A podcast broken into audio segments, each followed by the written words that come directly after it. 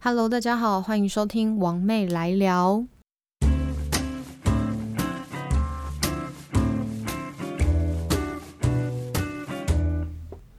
Hello，大家，我回来了，是不是有一段时间没有听到我的声音？我这次没有让大家先爆音了，可能上一集吓到大家了，而且我已经多买了一个防喷罩，就是我再怎么大声，声音都不会太破掉。就是你看刚刚那个破，如果我没有加这个防喷罩的话，你们听可能耳机啊，晚上在陪睡的时候啊，或者是你在做家事的时候，可能就 吓一跳。最近其实就是疫情吧，我觉得看到疫情这样。作为家长的我们，其实真的蛮紧张的因为像因为我从台北搬回台中嘛，那我看到我台北之前的学校都已经停课，是的，again 再次停课。我不知道如果又再经历一次停课的我，当时会呃现在的我会怎么样？也许觉得很无奈吧。然后也有看到一些新闻事件啊，还有两岁。小弟弟重症已经去世这件事情，让我每看一次新闻，每看一次内容，我真的是痛哭流涕。因为这件事情离我们太近了，近到就是你等一下出门就有可能被传染。好，那被传染之后呢？那又是自己传染可能还好，就是大人嘛。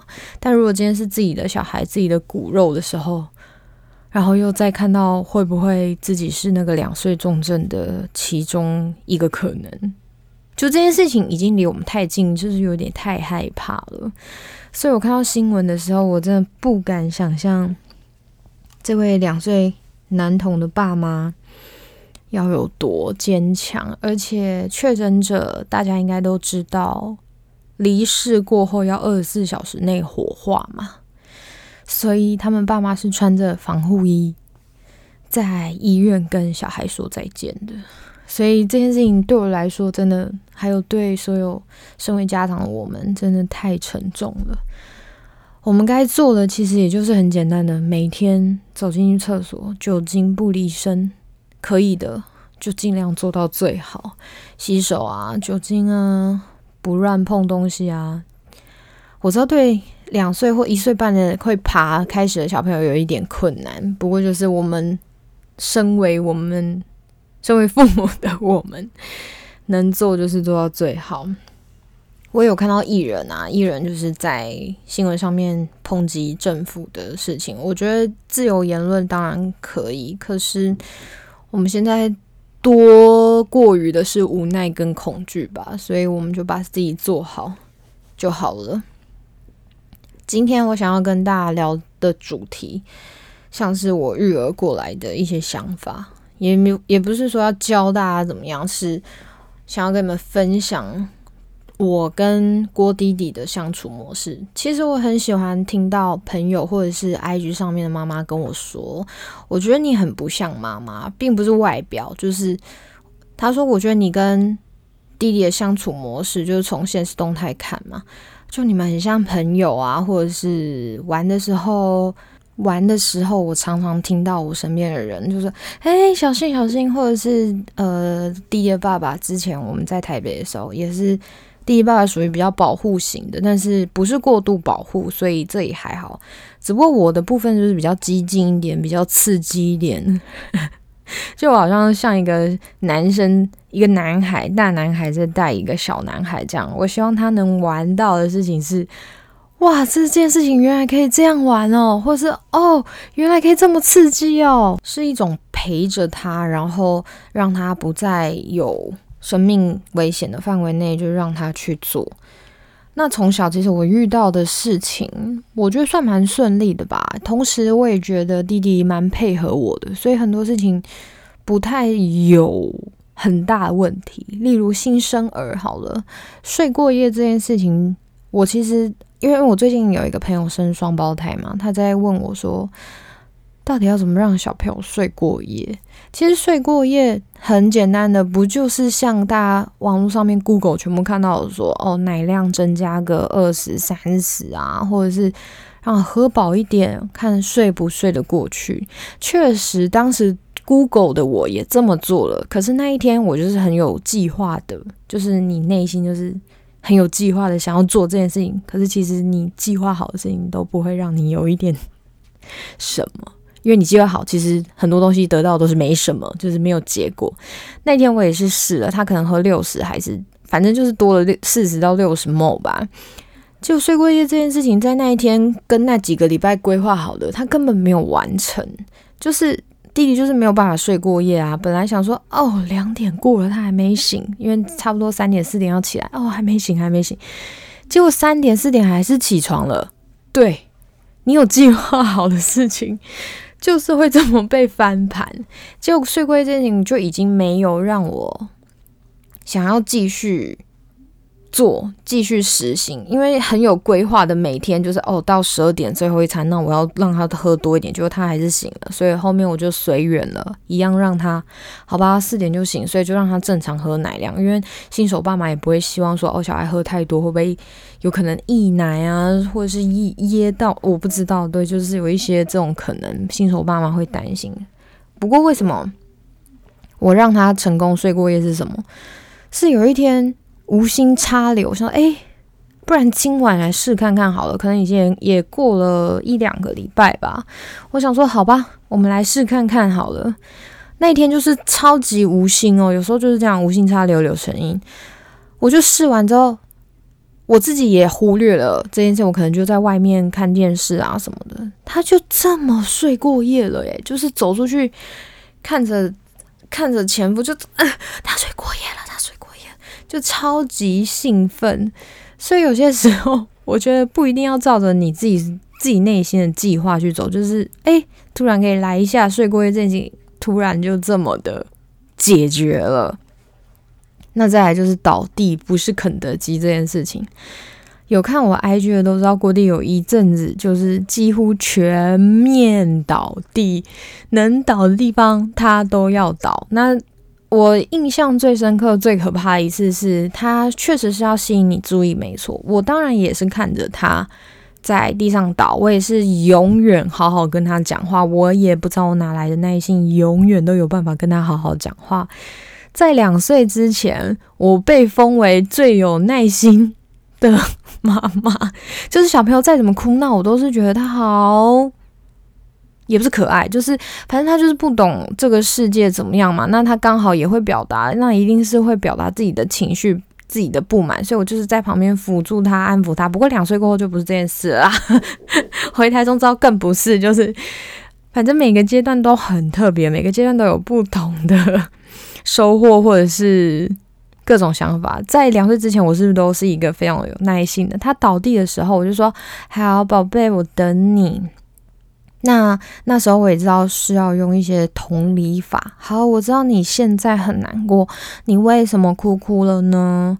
你是不是很想要去做什么做什么？对他就会，其实一岁多的小朋友他真的听得懂，他就会跟你说他想要怎么样。但是你没有办法满足他的想要的时候，他就是倒地哭嘛。然后我就在。不危险的情况下，他当然不可能在大马路上面倒吧。所以在一些骑楼啊、各种饭店啊、超市啊，他只要能倒的地方，好，我就陪他，我等你。因为我我也有的是时间啊，通常都是他倒下去嘛。我觉得这个时间那时候五分钟、十分钟都会变得超级久的。因为他是一直在哭的情况下，有些妈妈是直接抓走嘛，那有些是另外一半把他直接抓走嘛。但是当下情况，我是先了解弟弟你怎么了，你想要做什么？哦，你想要去溜滑梯？哦，你想要先吃这个？好，可是不行是为什么？一样就是一直跟他说，然后看着他陪着他。那另外一个方法就是抱着他，就他还是会踢你啊，打你说不要啊。就我觉得抱这件事情可以让小朋友有一点安全感之外，他能比较安定一点。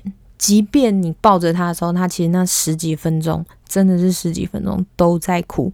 那你如果你的小孩又是非常固执的、执着的，他可能跟你闹个二三十分钟，你都觉得像一两小时都有可能。那如果真的不行的情况下，其实就真的只能抱走。但是那个暴走的情况是让他感受到起码让他感受到你的温暖，就是温柔且坚定，理解他的想法，但是没有特别做到。我觉得这好难，可是，可是我其实这样试了好几次，前面一两次当然就是还是会先暴走，因为怎么可能让他在那边倒，可能三十一甚至一个小时，坚持一点一个小时半，不太可能嘛。所以前面个五次可能没有办法那么顺利的成功，就是。理解他之后，然后他也理解你之后，你们好好的手牵手离开，这是不可能的。所以这件事情是要试好几次、好几次之后，然后伴随着时间，他懂得更多的时候，他也许就有可能理解你一点，就是能配合你一点。像我一直觉得郭弟弟是一个，别的小孩可能要说五六次，那弟弟的部分他就是要说十到十五次。所以我在这一天里面，我可能试了很多事情的十到十五次。这就是一种耐心的表现吗？唉，我也不想要，我也很希望他是说五次就能懂小孩，可是小孩子就是不懂嘛。我的想法就是小孩子就是不懂，那你就是引导他做一些他可以做得到的事情，然后去肯定他、赞美他、放大他的 OK，缩小他的不 OK。我真的很难啊，超难的，所以我们就是每天要练习这些事情，让爸妈都觉得非常、非常的怎么样？自己讲，自己心有答案吧。自己觉得好累哦，确实好累哦。可是当你看到小孩有一点改变，跟有一些成果的时候，你会很欣慰，你会打从的感动跟笑出来。不知道大家有没有听过一个名词是，呃，教练式的妈妈，就是你对着小孩是用教练的方式。可是我有另外一个想法，就是教练式的妈妈有时候就是妈妈妈妈力太强，小孩子就会变弱。就是你成为教练的瞬间。就是我们直接去想嘛，假如我们今天去上一堂课，我们确实觉得教练很强，但是我们自己确实很弱啊。那放到小孩子身上的时候，他是不是也会去想说，妈妈这么强，好像什么事情都离不开他，或是都是掌握在他的手中？他确实是我的教练，没错。可是我希望的还是会想要妈妈的关心吧，或者是一些疼爱。可是很多事情就是要适量，适量这个过程就让我们家长很头痛了。我到底是要当教练，还是要当妈妈？我到底现在是要怎么做才能比较好？可是我们不是每一个妈妈都可以成为所谓的教练，那普通妈妈就会变成好像。不怎么样吗？就是会变得去比较，说哦，他可以做到这样，那我做不到这样怎么办？就像我刚刚前面说的，我可以等郭弟倒地在那边哭，有的没有？但是有些人其实没有办法做到的啊，那也没有关系啊，因为育儿这件事情从来就没有一定的指标，因为每一件方法或每一个我们 Google 到的任何解法。但是放在你小孩身上的时候，就是解不了。就像是也有人说，他小孩子很小就吃便当长大，那是他口欲发展的很好啊。那如果口欲发展的不怎么样的小孩，你要他吃便当跳过副食品，有可能吗？那又或者是 B L W，就是自己拿着吃，或者是妈妈喂什么的，没有一定的好或不好，只有适不适合你自己的小孩。每种方法也许我们都可以试，也许就是可以放在。呃，弟弟身上，可是弟弟有些时候，他现在这个年纪三岁嘛，以前要用以前的那种耐心，或者是用很爱很爱的那种教育方式套在现在郭弟弟身上，其实那个效率或者是影响，其实是会日渐改变的，就不是。每一件事情都是必须套用什么样的模式？我觉得啊，带小孩就是 有一点像是顺其自然，但是也不要过度放松，也不要过度紧抓。没办法，你紧抓他，他一定会跑嘛？就是 家长听到这边是，我们确实没有一个。明确的解答，但是我希望我能引导过弟的是正确的，也不是我的正确，是大环境下所谓的正确引导方式让他走。那我希望他善良，我希望他三观所谓的正常嘛？你要怎么知道？因为很多家庭也是很正常啊，但是小孩子出来其实不一样。这路上的任何影响都太多了，所以我希望最简单的，我能当他的朋友。所以我刚刚前面有提到说。我很喜欢听到人家说你跟他很像朋友，你跟他你也不像他妈妈什么之类的，那就代表我如果一直往这个方向走，也许我不一定要成为一个很可怕的妈妈，也我不要成为一个很教练式的妈妈，我不要成为一个很很很我想要陪伴的是。他做任何事情，确实我都在。但是你做不好的时候，我会指责你，但是我不一定会完全的否定你。可是你真的做的非常危险的事情，我会真的很生气，我也会直接动手。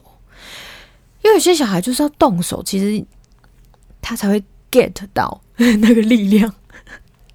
那个动手不是叫大家去干嘛，就是让他知道哦，我是真的不行这样。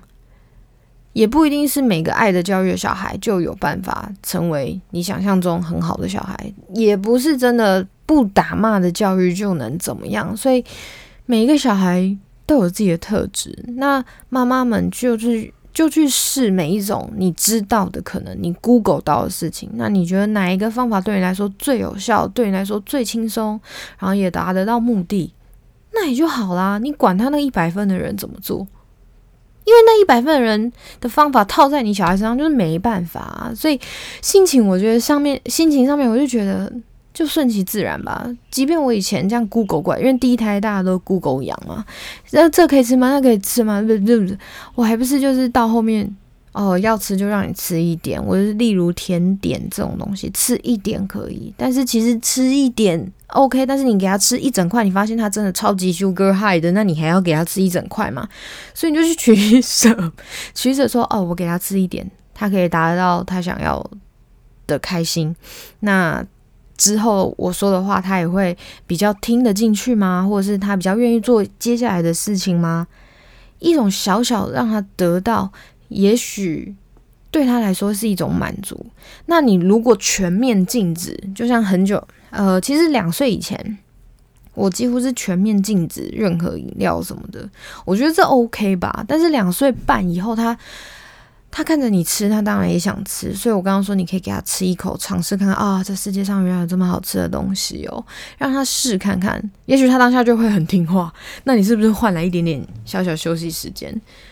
就跟怀孕一样啊，你要听这个人说啊，你不可以怎样，不可以那样，怎样怎么，然后你什么都被局限着，当成一个孕妇的时候就已经很累了，你要被局限来局限去，能做到的就是你开心就好了。但是那个开心不危及任何生命危险，或者是小孩在肚子里面的健康嘛？